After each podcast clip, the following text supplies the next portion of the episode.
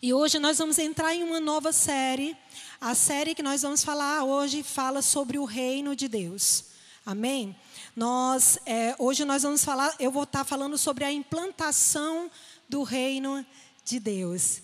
E aí eu gostaria de é, ler um versículo, antes de tudo, com você, que está em Marcos 1, versículo 14, o, Marcos 1, 14, 15, que diz o seguinte: dá para projetar? Ok. Depois de João ter sido preso, Jesus foi para Galiléia pregando o evangelho de Deus. Ele dizia: "O tempo está cumprido e o reino de Deus está próximo. Arrependam-se e creiam no evangelho." Amém? Feche os teus olhos, eu gostaria de orar. Pai, nós queremos nesse momento abrir o nosso coração para a tua palavra. Pai, nós queremos que o Senhor, ó Deus, através do teu Espírito Santo, ele venha trazer toda a revelação do teu reino, Senhor, sobre a nossa vida, Senhor. Que venha, Senhor Deus, a justiça, a paz, Senhor Deus, que é do teu reino sobre nós. Pai, que o teu reino, Senhor Deus, venha hoje dentro dos nossos corações e traga, Senhor Deus, liberdade e transformação. Que a tua cultura seja a nossa cultura nesse dia, em nome de Jesus. Amém e amém. Amém? Vou pegar aqui meu óculos, senão não dá certo.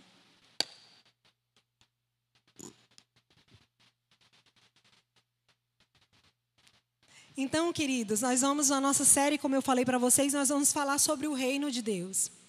E o ministério de Jesus, ele girava em torno dessa temática do reino de Deus.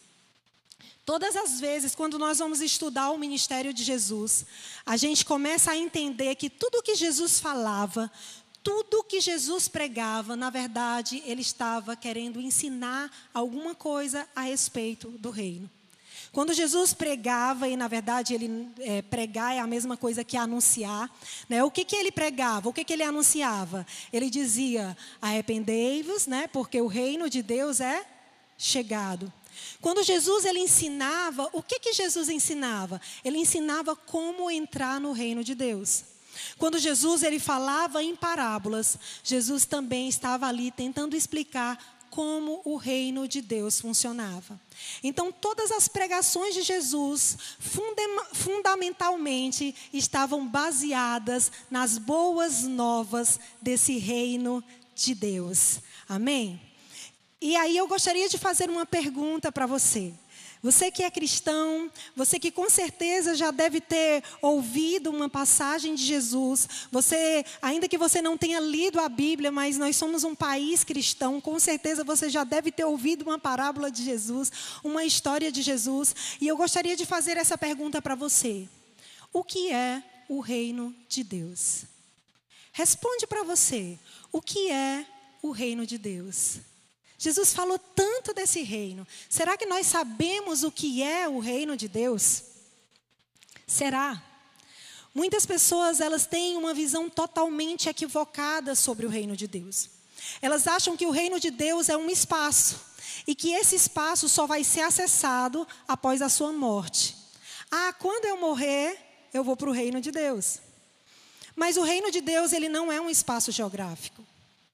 O reino de Deus, ele pode até acontecer, ele vai acontecer em um espaço, mas ele não é um espaço. Na verdade, o reino de Deus, ele é um tempo. Ou melhor, o reino de Deus, ele é uma temporada. O apóstolo Marcos, ele terminou uma série falando sobre discernir as temporadas de Deus.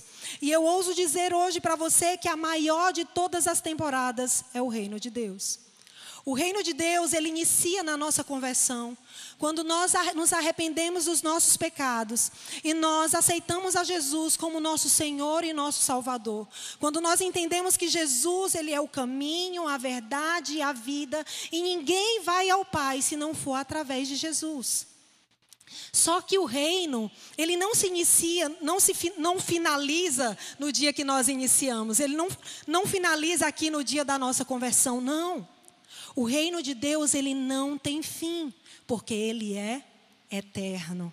Amém? O reino de Deus, ele é eterno. Bom, e o que, que eu queria falar para você? Antes de falar sobre o reino, eu gostaria de falar que, assim como nós temos um mundo físico, que você está vendo aqui hoje, cadeiras, microfone, né? Você está vendo um copo aqui. Aqui é o um mundo físico. Nós também temos um mundo espiritual, que é um mundo invisível. E nesse mundo espiritual existem dois reinos.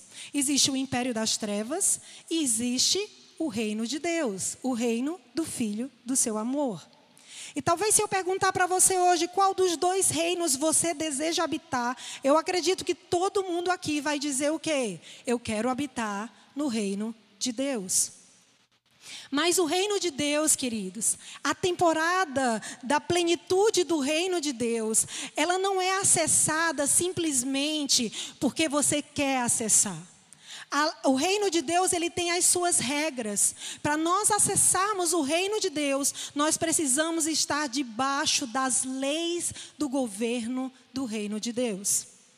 Sabe, Deus ele é amor, sim. Deus é bondade, ele nos ama. Deus ele tem um plano na nossa vida, ele quer sempre o melhor para a nossa vida.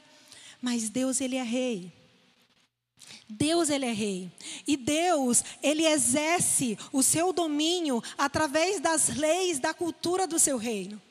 Deus ele não vai exercer a sua lei de acordo com o seu sentimento, de acordo com o seu pensamento, não. Ele não pode negar a sua palavra. Ele vai exercer as suas leis de acordo com a sua palavra. Amém? De acordo com a sua palavra. Então, o que, é que nós aprendemos com isso? Nós aprendemos que o reino de Deus, na verdade, ele não tem neutralidade. O reino de Deus, ele não tem meio termo.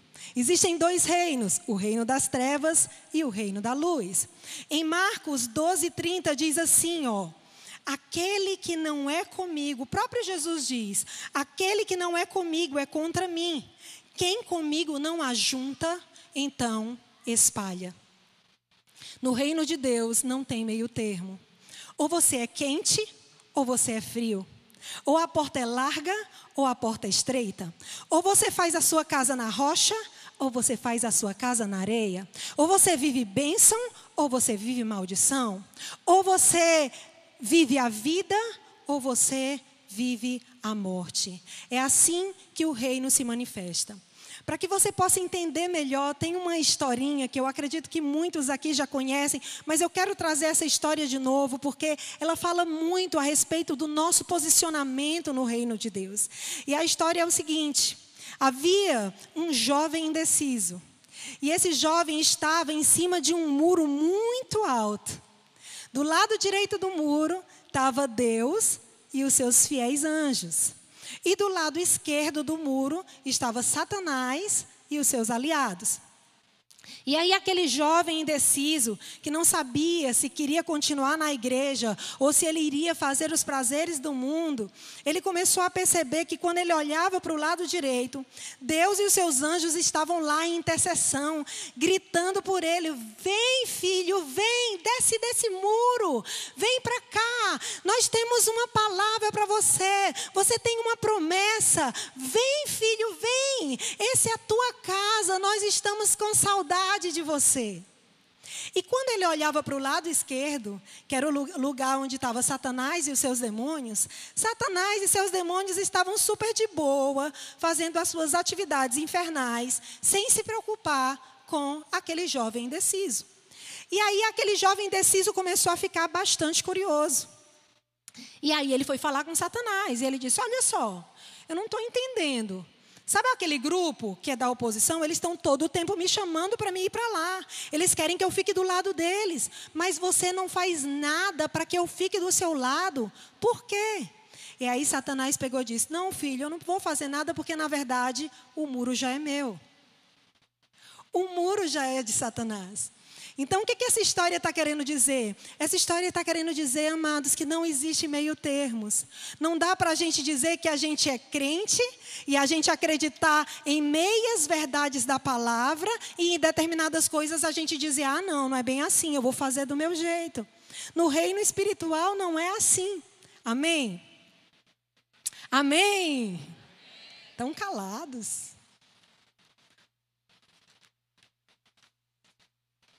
Vamos lá. Então não existe neutralidade ao reino de Deus e ao império das trevas. Ou nós estamos de um lado, ou nós estamos do outro.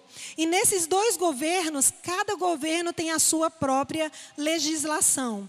Então, como é estabelecido o reino de Deus? Hoje eu queria falar de três princípios que nós conseguimos acessar o reino de Deus.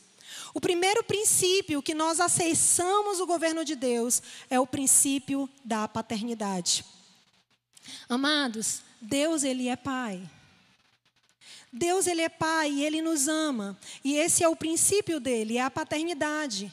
Quando Jesus ele veio para a terra, Jesus veio e ele cumpriu esse princípio, que é o princípio da paternidade, que é fundamental na vida do cristão. Jesus disse o quê? Eu vim fazer a vontade do Pai que me enviou. Então, Deus ele é Pai, e nós só podemos acessar o reino de Deus se nós conseguirmos enxergar Deus como Pai. Só que às vezes parece óbvio, mas não é, por quê? Porque muitas pessoas foram feridas na sua paternidade. Muitas pessoas, elas tiveram pais ausentes, muitas pessoas tiveram pais omissos, e às vezes não pais, mas talvez autoridades opressoras, e isso fez com que essa pessoa ela não conseguisse acionar o reino da maneira de vida, porque ela não conseguia, consegue enxergar o princípio da paternidade. Eu quero dizer algo para você. Deus ele é pai, mas Deus ele não é um pai manipulativo. Deus ele não é um pai opressor. Deus ele não é um pai carrasco. Não, não, não, pelo contrário. Deus é um pai que nos ama. Deus é um pai que cuida de nós. Deus ele ama ver o filho crescer.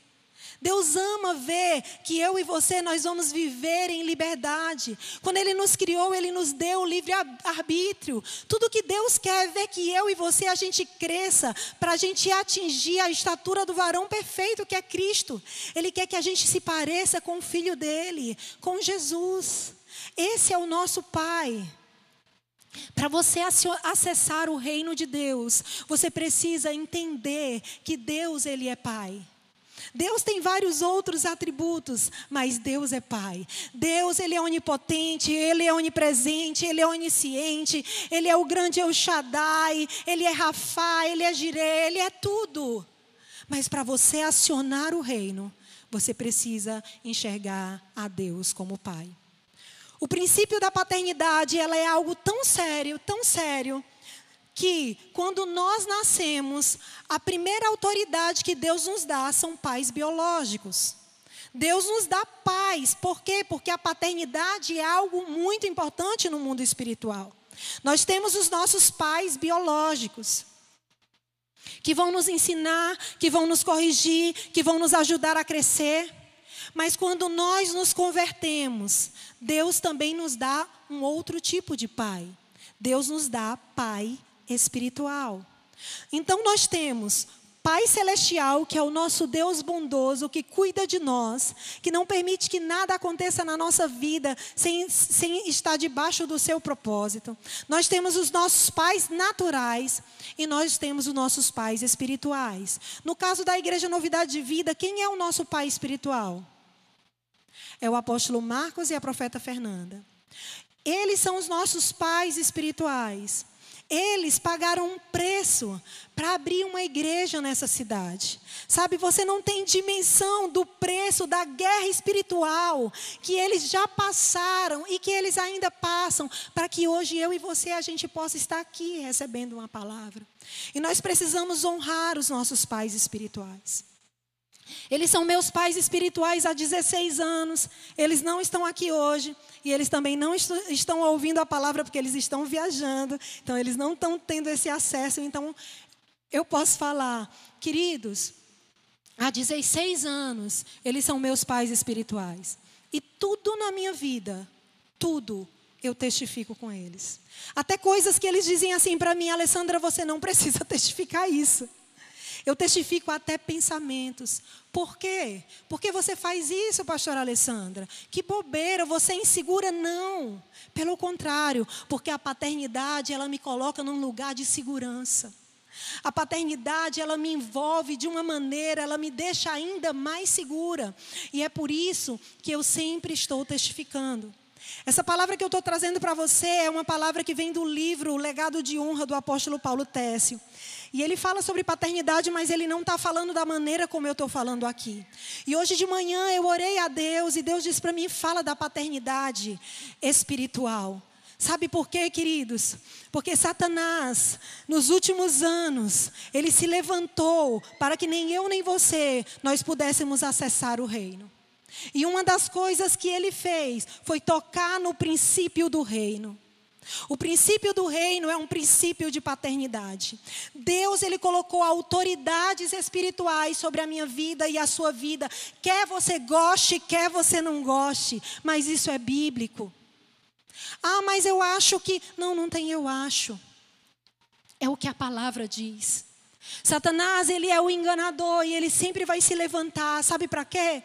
Para nos afastar do princípio para que a gente não viva as promessas, para que a gente não acione o reino de Deus, mas o reino de Deus é um reino que ele é estabelecido através de princípios. Ah, pastora Alessandra, mas se a minha autoridade errar, então você tem as escrituras para você ler, para você examinar, queridos.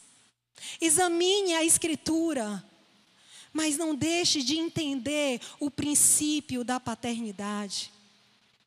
Pastora Alessandra, eu não tenho acesso com o apóstolo Marcos, com a profeta Fernanda. Você tem um mentor? Você tem um líder de casa de paz? Você tem um irmão mais velho? Então conversa com ele. A Bíblia diz que é melhor sermos dois do que um. Porque se um cai, o outro levanta, o outro ajuda. Queridos, como é bom andar em paternidade.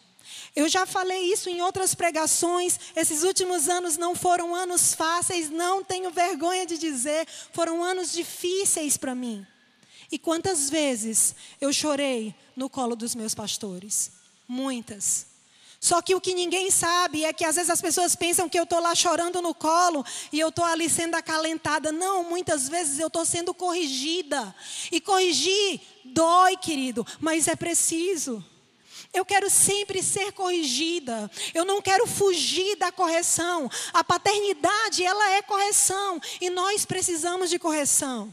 Eu estava falando com a Gabi ali sobre os filhos, né, Gabi? E a Gabi estava falando que o filho dela dizia assim: Ó, mamãe, eu quero ser sábio, né? Eu não quero a vara, né? É assim? Ah, mamãe, eu não sou amigo da vara porque eu sou sábio. Olha que coisa linda. Mamãe, eu não sou amigo da vara porque eu sou sábio. Sabe, para que a gente seja sábio, nós precisamos ser corrigidos, nós precisamos aprender, e Deus colocou liderança para nos ensinar. Ele colocou liderança desde quando nós nascemos, Deus colocou liderança, Deus colocou paz. E esse é o primeiro princípio o princípio da paternidade. Não ande sozinho, querido. Não deixe Satanás fazer pouso na sua cabeça. Não deixe Satanás fazer ninho na sua cabeça. Não permita isso. Deus, Ele é bom, Ele é o teu Pai. E Ele vai sempre usar pessoas para te abençoar.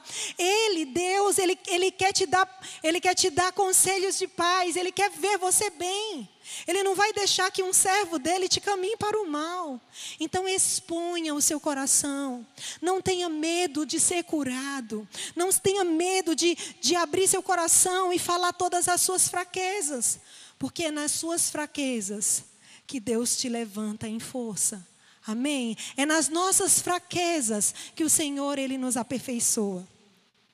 O segundo princípio que faz com que a gente acione o reino de Deus é o princípio da revelação. Muitas pessoas não conseguem atingir, elas não conseguem entrar no reino de Deus, porque elas são como estrangeiras no mundo espiritual. Elas não conhecem a linguagem espiritual. A Bíblia diz assim, ó, é, vós pequeis porque falta entendimento da escritura e do poder de Deus. É mais ou menos assim o versículo, né? Então, às vezes nós erramos porque nos falta conhecimento da escritura e do poder de Deus. Muitas pessoas elas estão debaixo do engano, queridos, e como isso dói o meu coração.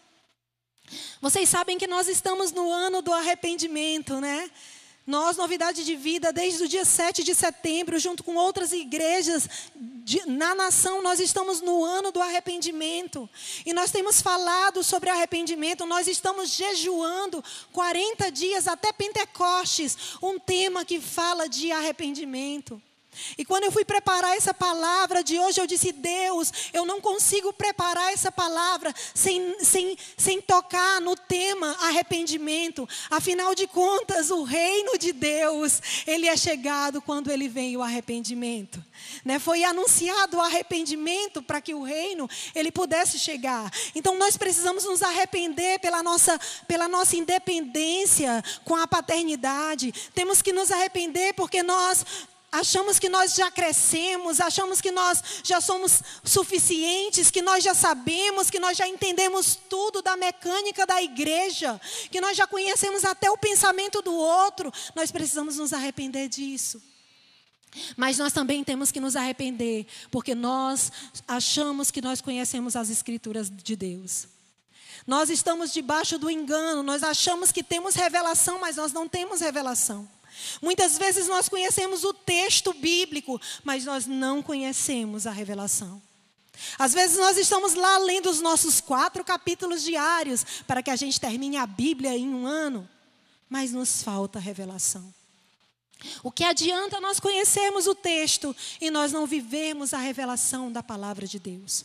Hoje eu e você, Deus, ele nos convida para adentrar no seu reino, mas é necessário que eu e você nós venhamos nos arrepender pela nossa falta de revelação por nós desprezarmos a palavra de Deus, por nós acharmos que nós já sabemos demais, por achar que a palavra ela é um livro assim tão antigo, tão arcaico, tão difícil de ser interpretado. Ai, é tão melhor a gente ler alguns outros livros.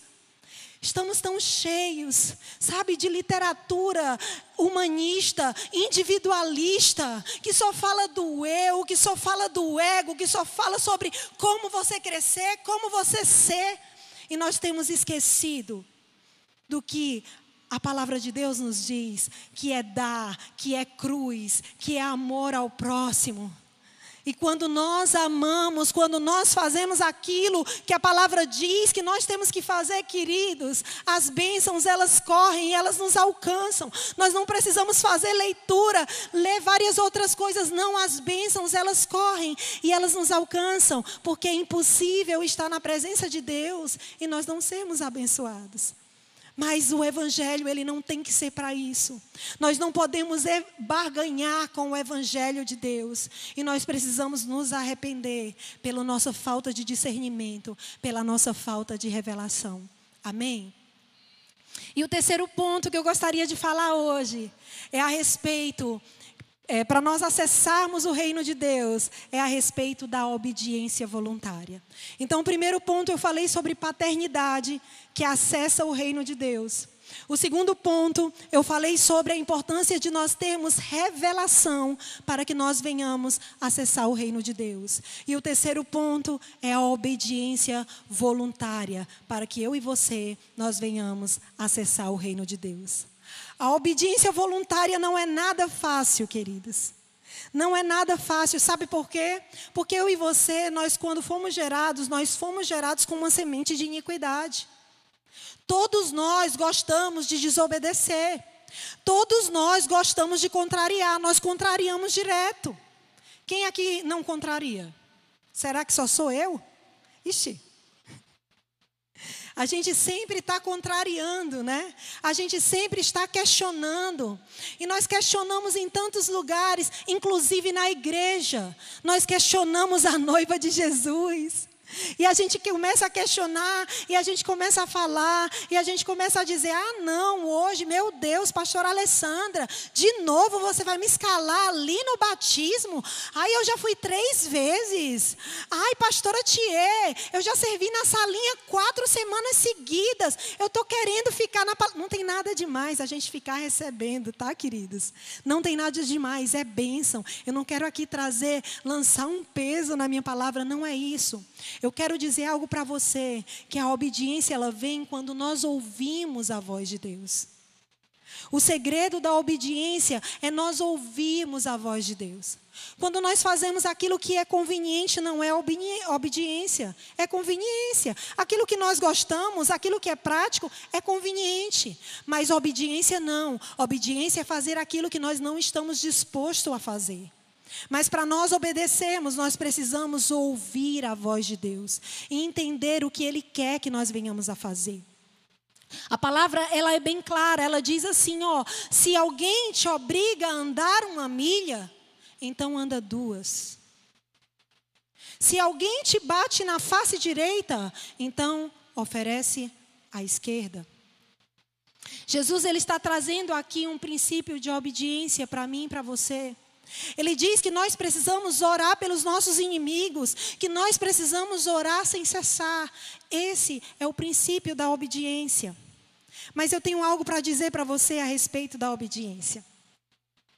Nós nunca vamos conseguir obedi ser obedientes a Deus se nós não tivermos revelação de que Deus é o nosso Pai.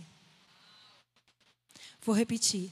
Nós nunca vamos ser obedientes a Deus se nós não tivermos revelação de que Deus, Ele é o nosso Pai. Então, para nós acessarmos o reino de Deus, nós vamos precisar desses três princípios: o princípio da paternidade. E nós precisamos retornar, queridos, ao princípio da paternidade.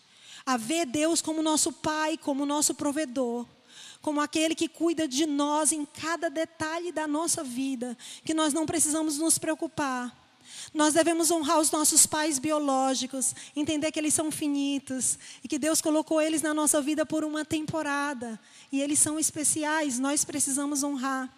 E nós precisamos também obedecer e ouvir os nossos pais espirituais, porque eles são liderança, foram instituídos por Deus, foram colocados por Deus na nossa vida para trazer bênção sobre, sobre nós. Amém? O segundo princípio, o princípio da revelação. Nós não podemos ser cristãos que não conhecem a palavra de Deus. Nós não podemos ser cristãos que não escutam a revelação de Deus. Ontem eu estava almoçando com Luan e a, e a Sara e a gente estava falando exatamente sobre isso, sobre revelação.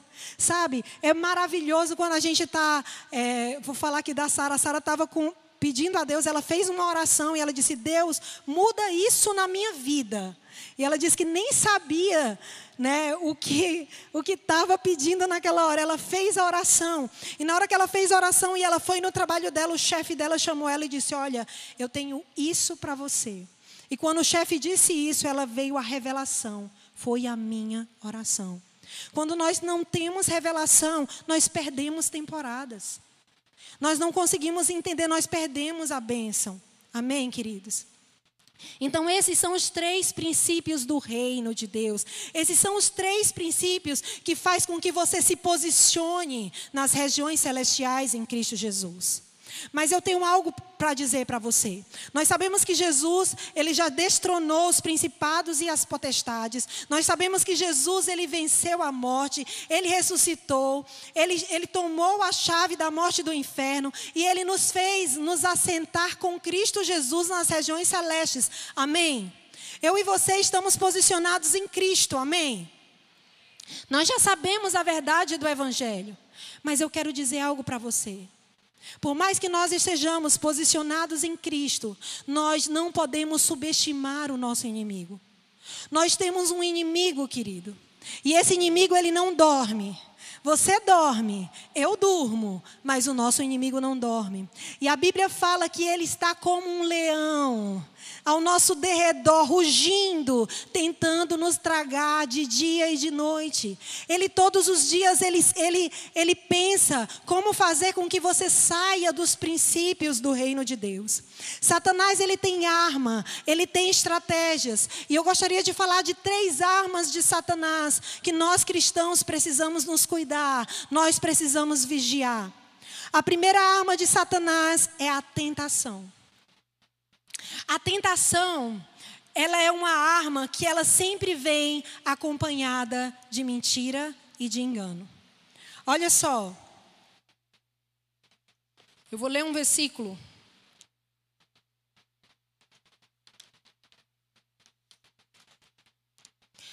Marcos 14, 38 diz assim: ó, vigiem e orem para que não caiam em tentação. O espírito está pronto, mas a carne, ela é fraca.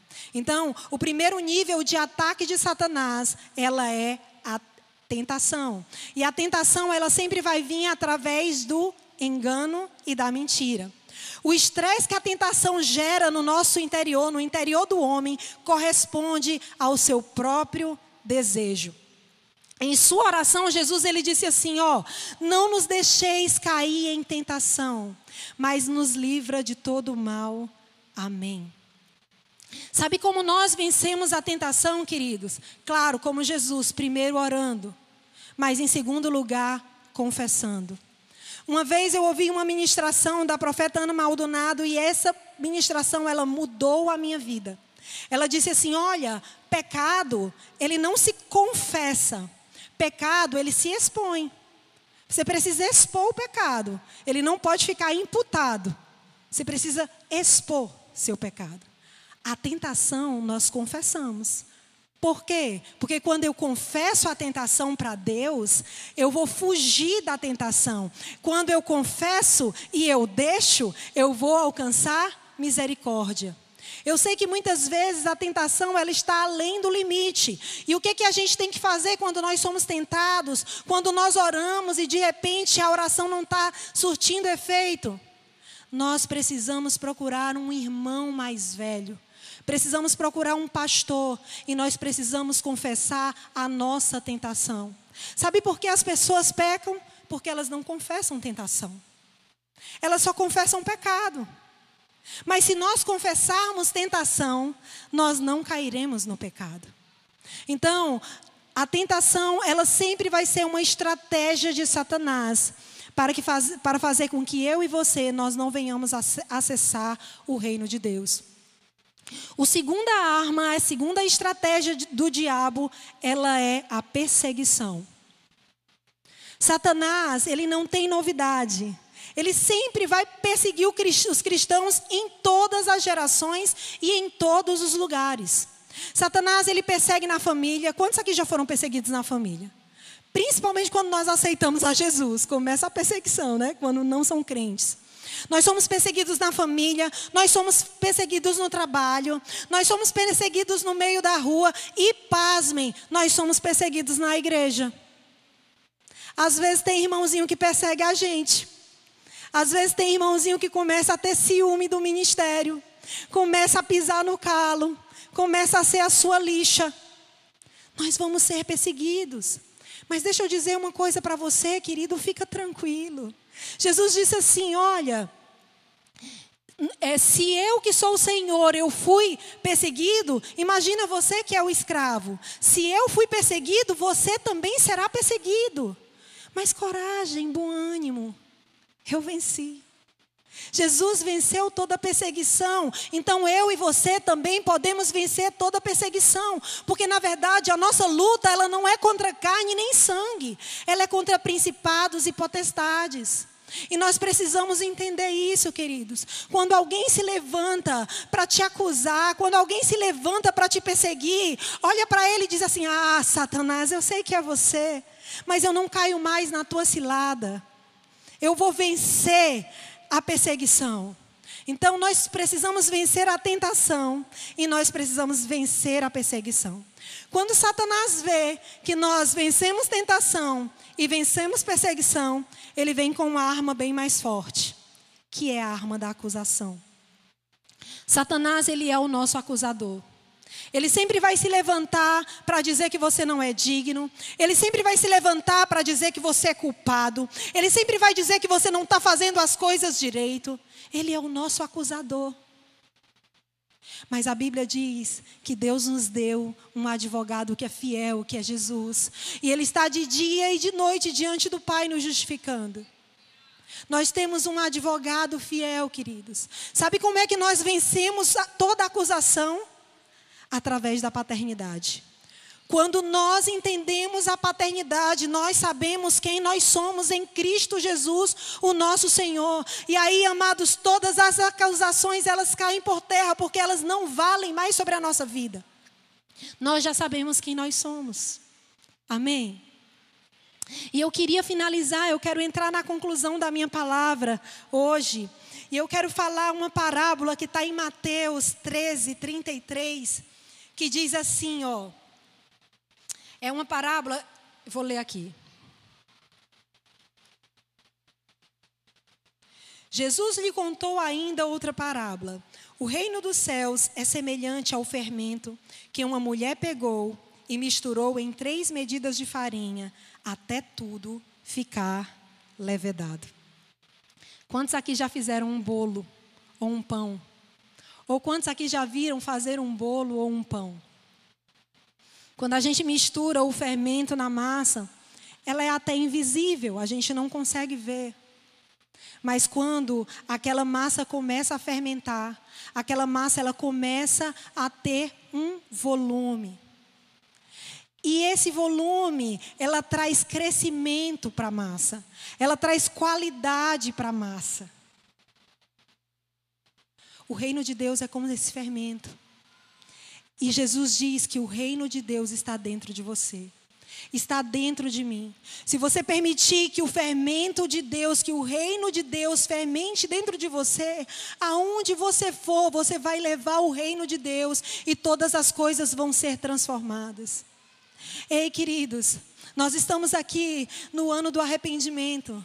Nós temos falado sobre nós nos arrependermos. E por quê? Porque o reino é chegado.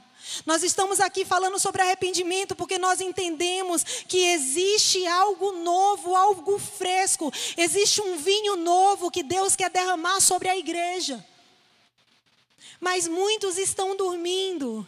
E hoje eu vim aqui para falar para você que nós precisamos nos arrepender dos nossos pecados.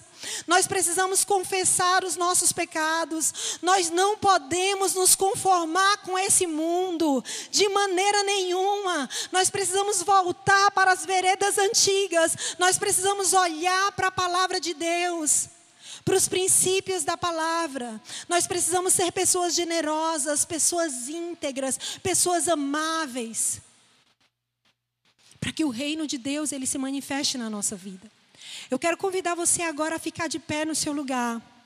Eu quero convidar o louvor para estar aqui comigo. E eu quero convidar o, a equipe do pelotão de intercessão, os líderes do, dos pelotões, para estar aqui em cima comigo em intercessão. Porque eu entendo que essa palavra, ela não é uma palavra tão fácil, porque ela fala de reino espiritual. Eu não estou falando de coisas físicas, eu estou falando de um mundo espiritual que é real. Assim como tem anjos que estão aqui guerreando para você entender essa palavra, também existem legiões de demônios que estão tentando atrapalhar o fluir da palavra de Deus na sua mente. E eu quero declarar aqui hoje que toda força opositora caia por terra agora, na autoridade do nome de Jesus, porque o reino de Deus é chegado. Eu quero declarar hoje, em nome de Jesus, que o nosso coração hoje, ele se arrepende e ele se lava. A noiva de Jesus hoje, ela se lava e ela se limpa, para que ela possa verdadeiramente viver com seu noivo num reino que é eterno. Amém? Fecha os seus olhos. Você pode procurar aí uma posição de arrependimento. Permita que o Espírito Santo, ele sonde o seu coração. Não permita que esse seja apenas mais um culto, mais um culto. Aí a pastora Alessandra está pregando algo que eu já ouvi há milhões de vezes, há milhões de anos. Não, a palavra de Deus, ela é viva, ela é eficaz, ela está batendo dentro do seu coração, irmão. Deixa ela entrar como flecha, deixa o arrependimento entrar no teu coração. Se converta, se converta dos seus maus caminhos. Sabe, queridos, eu tenho dito a Deus: Senhor, nós estamos no ano do arrependimento. E eu tenho medo de acabar esse ano e eu ainda ter tantas e tantas coisas que eu preciso me arrepender. E eu sei que tem muitas e muitas coisas que eu preciso me arrepender. Que um ano é muito pouco, queridos. A igreja, ela se afastou muito dos propósitos. Ela se desviou muito, muito, muito. Mas hoje os profetas de Deus têm clamado no mundo inteiro e têm falado para a noiva: volta, acorda, acende a tua lamparina, prepara o teu enxoval, porque o noivo vem. Ah, Maranata, Maranata.